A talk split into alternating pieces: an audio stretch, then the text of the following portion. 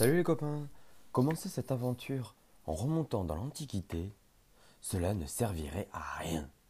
Il s'est pourri que le terme de comédie musicale date de, 1285. Euh, cette année-là, Jacques Bretel, poète français, dans son tournoi de Chauvency, décrivit un jeu qui regroupe toutes les formes de comédie musicale actuelle, c'est-à-dire danse, chant, petites pièces théâtrales à thème amoureux. On sait que le mélange de musique, chant ou danse et théâtre classique a pris forme dès le XVIIe siècle avec la Commedia dell'arte en Italie, les farces de Molière et les English opera, durant lesquelles des intermèdes musicaux viennent bousculer les conventions classiques et rajouter une bonne touche satirique et ou comique. En 1728, l'œuvre de John Gay, The Bedjar's Opera, marque l'apogée de la ballade opéra, constituée de textes chantés sur des airs populaires de l'époque. Puis, c'est au début des livres originaux des premiers comiques opéras tels que La Flûte enchantée en 1791 de Mozart, qui se base généralement sur une trame amoureuse romantique. Le comique opéra comprend peu à peu tout opéra ayant des parties parlées, même avec des sujets plus tragiques, dont le plus célèbre Carmen de Bizet.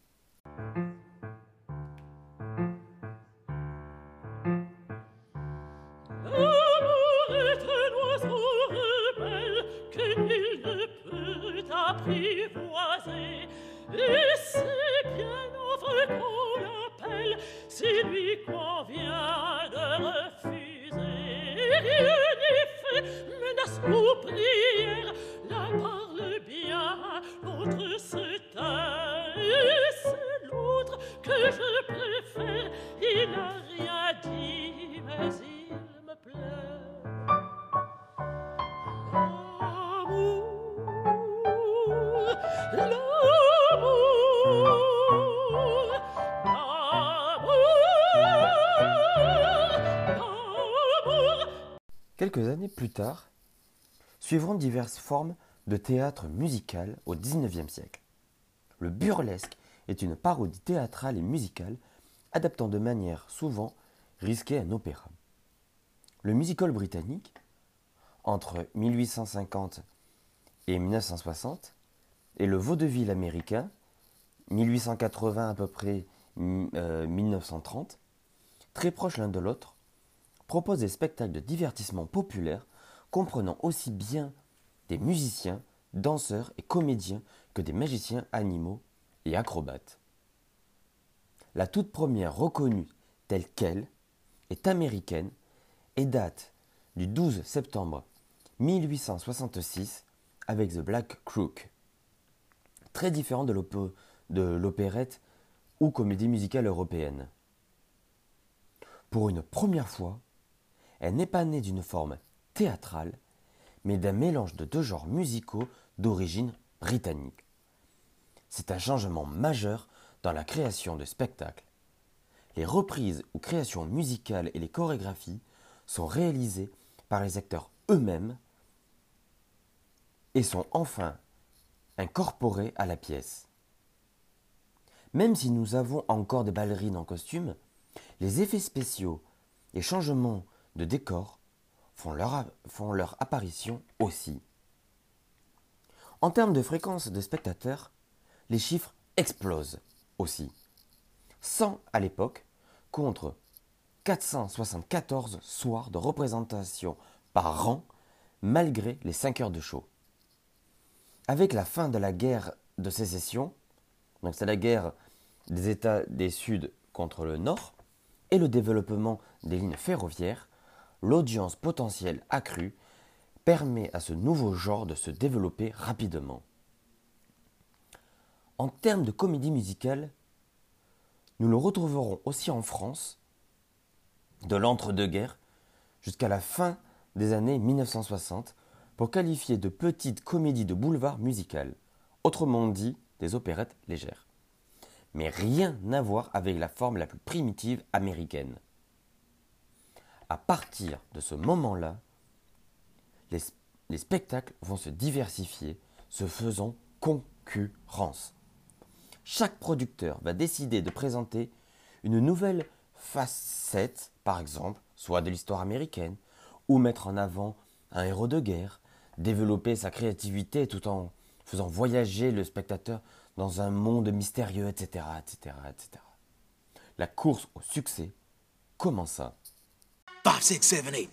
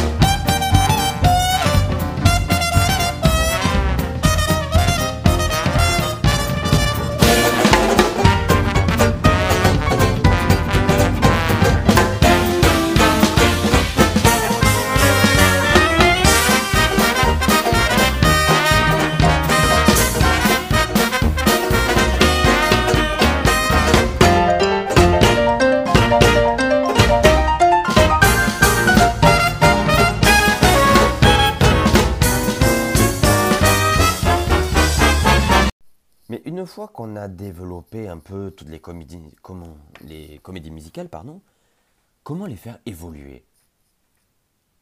Plutôt facile, s'adapter au moment présent. C'est-à-dire inclure par exemple à l'époque du jazz, inclure des morceaux de jazz et des danses de jazz, danser du jazz par exemple, qui était au sommet par exemple. Genre le jazz, il y a une période jazz, vraiment.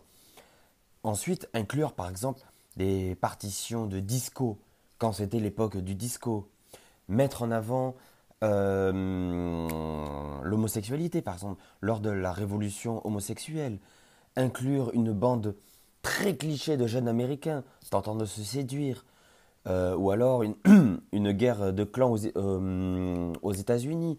En gros, surfer sur la vague de l'actualité, être proche de la réalité. Une fois que nous avons notre thème, faut choisir un casting de rêve. Le spectateur doit être capable de trouver des points communs et de se rapprocher du personnage. Prenons Grease par exemple. Tous les jeunes lycéens sportifs se sont immédiatement identifiés à John Travolta. Vous imaginez un mec jeune, sympa, beau mec quand même, faut dire hein, qui chante bien, qui danse bien, drague des filles, il se fait plaquer, il reconquiert sa, sa chérie. Enfin, grosso modo, c'est ce que les jeunes à l'époque, eux, ont vécu aussi. Donc, c'est vraiment un jeune qui parle aux jeunes de sujets de jeunes. Restons dans Grease.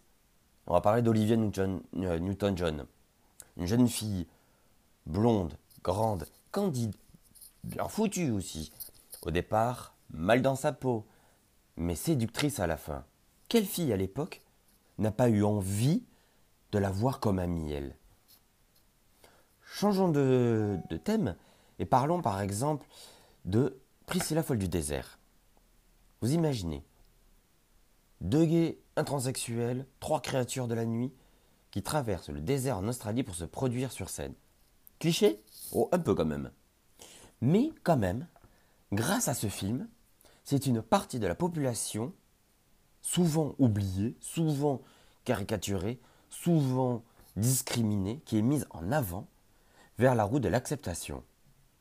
Ah oui, je peux vous assurer qu'à l'époque, c'était assez culotté hein, de parler d'homosexualité et de transidentité. Hein. Il y en a eu des critiques sur ce, sur ce film, mais ils ont, ils ont quand même réussi à remporter un Oscar. Comment parler d'homosexualité et de transidentité sans tomber dans des clichés?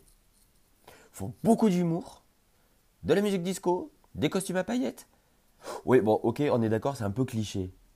Mais quand même, mais quand même, c'est quand même des représentations assez suggestives et tendrement suggestives. Même encore de nos jours, beaucoup de jeunes euh, s'identifient à ce film. Ça a énormément, énormément marqué les esprits. Et c'est vraiment devenu un classique parmi les classiques des films euh, cultissimes sur la communauté LGBT. Et c'est toujours un film d'actualité.